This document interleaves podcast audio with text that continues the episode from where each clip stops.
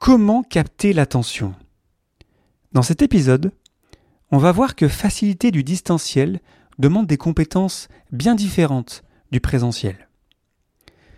Le podcast Agile, épisode 241. N'hésite pas à t'abonner pour ne pas rater les prochains et à me rejoindre sur Twitch le mercredi et le jeudi à 17h35 pour échanger en direct sur peut-être la facilitation à distance, peut-être sur d'autres sujets que j'ai abordés ou peut-être un sujet qui t'intéresse et à venir m'en parler aussi en asynchrone dans mon serveur Discord. Je suis toujours dans cette expérimentation d'enregistrer un épisode d'une seule traite. Alors c'est pas facile, je vais faire des erreurs, mais reste avec moi, ça va être, j'espère, intéressant et utile pour toi. Donc le sujet du jour, c'est la facilitation à distance.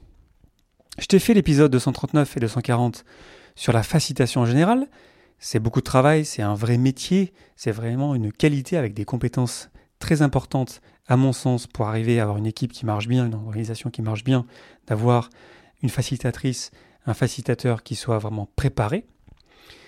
Et donc, on a eu la pandémie qui dure toujours. Et donc, on a toutes et tous été obligés de passer en distanciel. Et toi comme moi, on a dû développer des compétences pour arriver à faciliter en distanciel.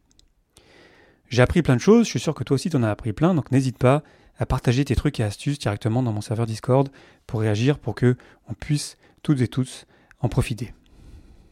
La première chose, le premier des principes qui me semble très important, et ça a dû sûrement arriver, c'est de ne pas copier-coller du présentiel au distanciel. J'avais plein de formations, plein d'ateliers, euh, plein de réunions, euh, comment dire, euh, normales, que j'ai dû adapter lorsqu'on est passé distanciel. Et je vois malheureusement encore aujourd'hui des ateliers, des formations où encore une fois on n'a pas fait le changement, on a juste copié-collé, on a gardé les mêmes durées, on n'a pas changé les modes de, facilitation, pardon, on n'a pas changé les activités, et évidemment que ça marche moins bien parce que les deux modes sont vraiment différents. Un point clé souvent, c'est de raccourcir les sessions. Une formation en ligne d'une journée, d'une journée, pardon, c'est beaucoup trop dur mentalement pour participer activement et pour en retenir quelque chose à la fin. Donc clairement, couper ça en petits morceaux, c'est reconnu aujourd'hui comme étant une bonne pratique. Puis ensuite, honnêtement, le seul principe le plus important euh, à mon sens, c'est de faire preuve de créativité, puis d'expérimenter, d'expérimenter, d'expérimenter, de tester des trucs. Et toi comme moi, on trouve notre style petit à petit, on a nos tableaux, Miro, Mural, Klaxoon, etc.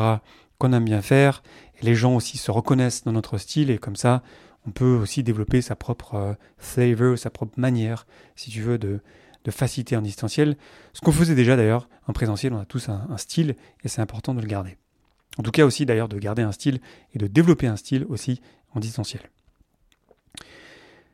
Un autre principe que euh, j'ai pris qui m'a vraiment fait tilt dans le bouquin de Kirsten Clancy et, euh, J. Allen Morris, The Remote Facilitators Pocket Guide, qui est un, petit bijou, qui est sorti assez tôt d'ailleurs dans la pandémie. Euh, elles sont vraiment tombées à point au début. Euh, c'est euh, l'idée de tout faire pour limiter la friction pour les participants. Ça vraiment, quand, quand j'ai lu ce principe-là, ça m'a fait tilt et maintenant c'est un guide pour moi, c'est une boussole. Qu'est-ce que je peux faire pour rendre mon atelier, ma formation, peu importe, le plus simple possible à comprendre? Et la première chose que j'ai aussi observé, c'est que c'est pas parce que on a tous des iPhones ou, des Android. Euh, c'est pas parce qu'on a un téléphone dans la poche qui est un, outil digital que on sait toutes et tous vraiment utiliser un tableau blanc en ligne. Et donc d'introduire les outils, de prendre le temps de faire ça, c'est vraiment un excellent investissement pour être sûr que tout le monde puisse suivre. Parce que du coup, s'il y a des personnes qui ne peuvent pas suivre, bah, on comprend bien que l'intelligence collective est limitée parce qu'il y a des personnes qui ne peuvent pas participer tout simplement. Donc comprendre qu'il faut prendre le temps pour ça et vraiment se mettre à la place de l'utilisateur, ce qui est une pratique agile en soi évidemment, et de se dire où est la friction là? Est-ce que mon tableau il est clair? Est-ce que l'agenda est clair? Est-ce que les règles sont claires? Est-ce que les objectifs sont clairs? Est-ce que les rôles sont clairs? C'est ce qu'on appelle le, role pour règle, objectif, agenda, rôle. Parce que c'est important de comprendre ce qu'on fait là. Parce que, toi comme moi, on est passé du coq à l'âne d'un meeting euh, à un autre en une fraction de seconde. Et du coup, de remettre du contexte, d'insister sur le contexte, c'est extrêmement important pour avoir des gens qui soient engagés, pour garder leur attention, pour qu'on soit focus sur l'objectif de la rencontre. Donc il faut le répéter, je me suis vraiment surpris à beaucoup plus le, répéter pardon, en distanciel. Et voilà, c'est comme ça, il faut s'adapter au format. Et donc répéter pourquoi on est là, même quand on revient d'une pause, faire un récapitulatif, on en était là, on va faire ci, on va faire ça. Ça permet vraiment de garder les gens concentrés, de rester focus. Une des valeurs de Scrum, et peut-être pour moi l'une des valeurs en général les, plus importantes pour arriver à, réussir des choses dans sa vie. Donc ça vaut vraiment le coup en fait de prendre le temps de remettre un bon cadre qui est par définition plus fort qu'en présentiel parce qu'en fait en présentiel le cadre coule de source, on le voit, c'est physiquement, on est présent physiquement et du coup on a moins d'efforts à faire pour cadrer les choses. Qu'est-ce que j'avais ajouté là-dessus? Les outils, évidemment, les outils, le son, la vidéo, le cadrage, j'en ai déjà parlé. Euh, il faut tout faire pour que on soit le plus visible possible, que notre voix soit claire, pour que la qualité du son de la vidéo soit le plus claire possible. Attention aussi au cadrage. Je vois des gens qui mettent leur caméra trop bas. Ils, ont l'air vraiment impressionnants. Euh, vu de leur caméra en fait, donc ils s'en rendent pas forcément compte, mais c'est pas une bonne pratique. Plutôt mettre la caméra assez haut pour qu'on puisse regarder plutôt euh, vers le haut. Ça permet d'avoir une meilleure présence. Et puis ensuite, on peut en jouer évidemment. On peut parfois changer d'angle, parfois on peut se mettre debout. Ça dépend de l'intention qu'on peut avoir derrière. Mais attention de ne pas sous-estimer le cadre, la qualité du son et la qualité de la vidéo. C'est très important pour arriver à capter l'attention des personnes et montrer que voilà, la facilitatrice, elle est, là et euh, on la suit et euh, on la respecte et on l'entend bien. Parce que dès l'instant où on n'entend pas bien la personne qui facilite, bah, forcément ça marche un peu moins bien. Et ça donne pas un bon exemple. Ensuite, euh, le tour d'inclusion et de clôture. Voilà, ça on a vraiment encore plus besoin en distanciel parce que voilà, on peut changer de meeting d'une fraction de seconde à une autre, on, jump d'un meeting à une autre.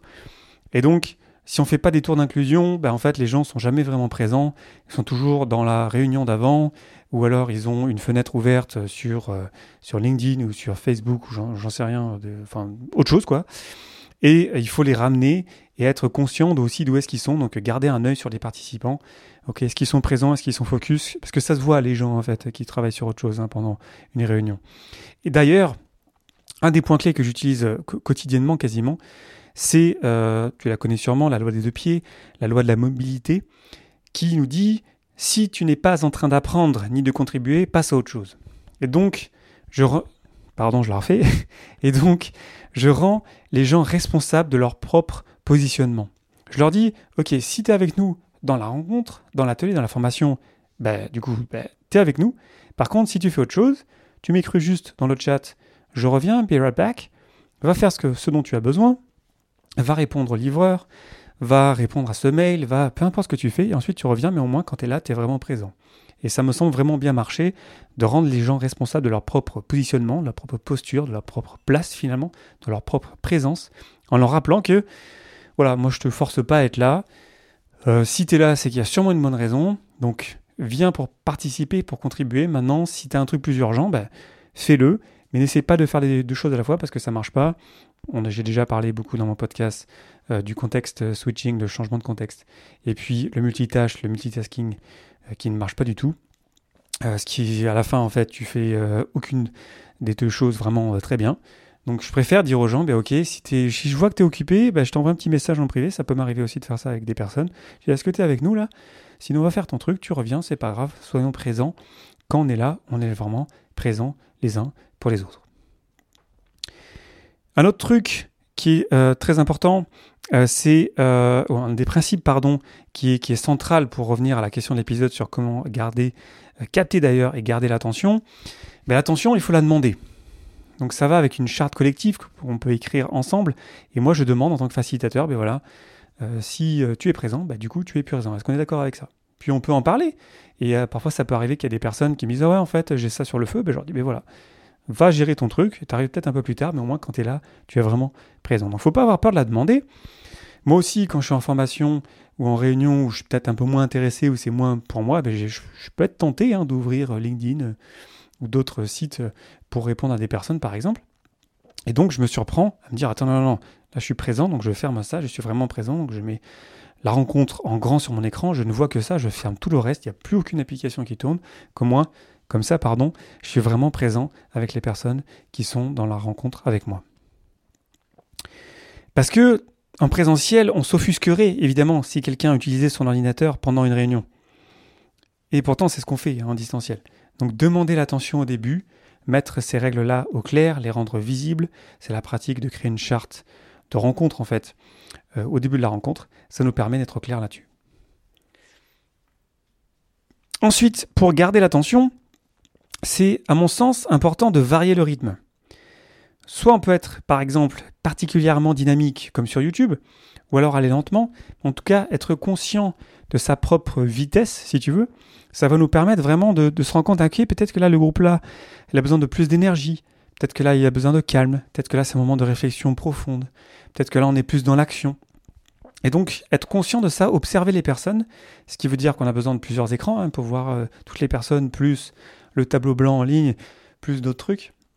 Ben, c'est important parce que ça va vraiment nous permettre de nous adapter au groupe avec lequel on est en train d'échanger. Enfin, j'en ai déjà parlé, mais des activités courtes et variées, notamment avec les breakout rooms évidemment, pour garder les gens actifs, c'est très important en distanciel. Si on faisait la même chose en présentiel, ça ne marcherait pas d'ailleurs. Hein. D'avoir sans cesse des groupes comme ça, 6 euh, minutes en petits groupes, euh, ça serait trop rapide en fait, on ne pourrait pas le tenir en présentiel. Par contre, en distanciel, ça marche. Donc on utilise la force du distanciel pour arriver à en tirer le meilleur.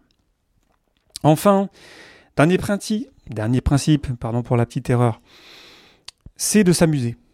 Ne pas oublier de s'amuser, on est des professionnels mais on ne se prend pas au sérieux et le distanciel nous offre un panel de jeux de manière de s'amuser très simple. Par exemple, les euh, arrière-plans sur Teams, on peut jouer avec ça. Donc euh, dans Teams, on peut choisir un arrière-plan et puis on a toute l'équipe qui se retrouve dans un, dans un aquarium par exemple.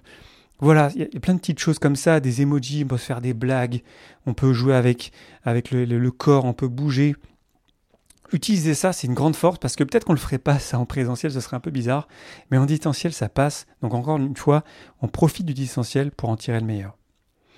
Les meilleurs energizers que moi j'ai fait, c'était en distanciel parce que voilà, on prenait des trucs dans l'appart, on, m'invitait à bouger un mur, on m'invitait à bouger, ce qui d'ailleurs est assez sécurisé parce que je peux me mettre un petit peu loin de mon ordinateur, du coup on ne voit pas, comme ça je peux vraiment faire l'activité sans avoir honte d'avoir un, petit peu l'air d'un con, entre guillemets. Et ça permet voilà, de, faire d'autres choses. On peut vraiment être très créatif. Il y a vraiment plein de gens qui font ça très très bien. Et je trouve que c'est vraiment quelque chose qui, est hyper puissant parce que on met du dynamisme, on fait bouger les gens, c'est bon pour le cerveau, ça, ça nous permet de, sortir un petit peu euh, de notre chaise, enfin de bouger de notre chaise. Et c'est très bon en fait pour pouvoir penser et ensuite arriver à, des meilleurs résultats ensemble. Donc profitons de ça. Essayons de profiter finalement de ce que nous offre euh, le distanciel. Donc pour conclure, le distanciel, le présentiel, ils sont pas mieux l'un que l'autre. On peut s'éclater dans les deux.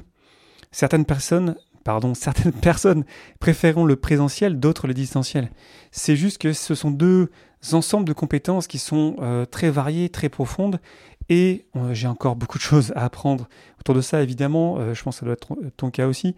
Mais ça vaut vraiment le coup, en fait, de continuer à investir là-dedans. Je pense que, à mon sens, le futur, il va être hybride. Et du coup, en fait, on va pouvoir s'appuyer sur l'un comme sur l'autre, avec ses forces et avec ses faiblesses. Je pense que le distanciel, il est moins cher aussi, il est plus frugal, il est plus efficace, il est plus dry en anglais. En anglais. C'est-à-dire il est un peu plus sec. Donc c'est pour ça qu'il faut qu'on y rajoute un petit peu de fun, de la connexion, des jeux. Parce que de par nature, en fait, on va avoir tendance à travailler plus efficacement en distanciel, ce qui est bien dans un sens, mais si on fait que ça, on va se déconnecter et ça va être moins agréable et moins efficace sur le long terme. Donc à mon sens, utiliser ce qu'on a appris depuis euh, mars 2020 euh, en distanciel et le garder et le développer, ça me semble une bonne stratégie pour pouvoir vraiment s'appuyer encore une fois sur les forces et les, les faiblesses de chaque mode. Ma question pour toi, euh, pour conclure à la fin de cet épisode, c'est comment est-ce que tu pourrais rendre ton atelier le plus simple possible à suivre? Et il y a plein de choses à faire là-dessus.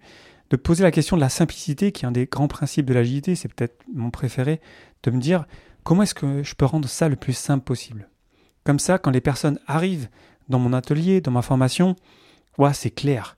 Elles sont présentes, il n'y a pas de friction, on diminue la friction, on essaie vraiment d'enlever tout ce qui, qui, pose problème, tout ce qui pourrait un petit peu ne pas être compris. Et quand ça se passe comme ça, quand les gens comprennent très vite, pouf, ils enchaînent, on est dans, le flow là, c'est super agréable, on arrive dans des résultats, mais extrêmement rapidement. Et du coup, là, on se dit, c'est génial en fait, le distanciel, on peut vraiment s'éclater dans ce mode-là. Donc, comment rendre ton atelier le plus simple possible à suivre? Voilà, j'espère que j'ai répondu à la question. N'hésite pas à me dire ce que tu en penses encore une fois directement en live cette semaine sur Twitch ou dans mon serveur Discord. Je suis sûr que tu as encore une fois plein de trucs et astuces à me partager. Je suis, friand de ça, donc n'hésite pas à me les partager directement sur Discord. D'ici là, je te remercie infiniment pour ton attention et tes réactions. C'était Léo Daven pour le podcast Agile et je te souhaite une excellente journée et une excellente soirée.